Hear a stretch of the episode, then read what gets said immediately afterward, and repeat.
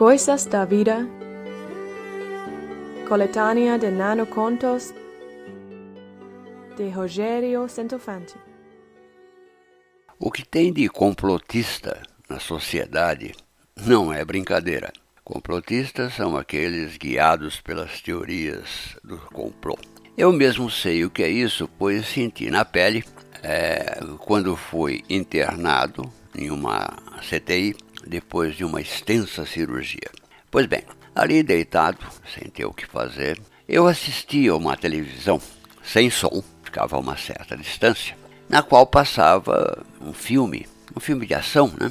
Tinha violência e tal. Mas por alguma razão eu passei a acreditar que aquilo não era um filme, mas sim cenas de um circuito interno do hospital. O que me deu um pouco essa ideia é que ele foi, o aparelho foi desligado. Aí imaginei, pô, deve ter tido um vazamento de vídeo.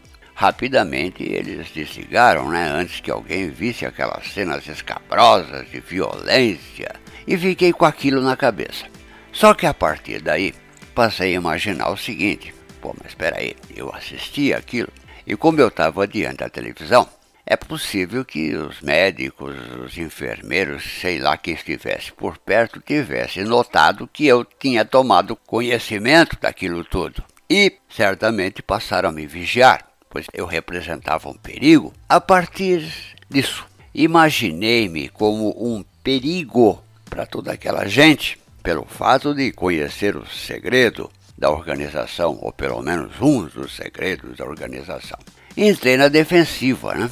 Cada funcionário que passava perto da minha cama, certamente, do meu ponto de vista, me observava. Fazia isso com médicos, com auxiliares de enfermagem, enfermeiros, até mesmo com o pessoal de limpeza.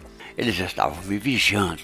E eu era um arquivo a ser deletado. Essa era a convicção que eu tinha naquele momento.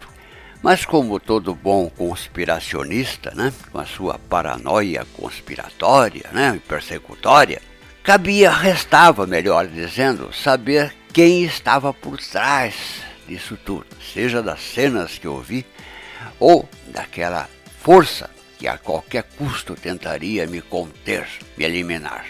Ora, se para muita gente comum do Brasil o perigo vem da Venezuela ou de Cuba, para mim, o perigo vinha dos russos. Afinal, paranoia por paranoia é só escolher de onde vem a força do mal. E eram eles que tramavam tudo aquilo, né? Porém, como toda luta entre o bem e o mal, que faz parte da natureza conspiratória, havia também a meu favor uma força do bem, estranhamente representada por Jaspion, o super-herói japonês Dá para acreditar? Pois bem, mas Jaspion me protegia no sonho. Olha que interessante, Freud parece que tinha razão quando dizia que o sonho é o guardião do sono. Eu conseguia dormir porque eu sonhava que Jaspion estava com a sua espada samurai brigando contra os russos. E olha, isso tudo durou por aproximadamente uma semana.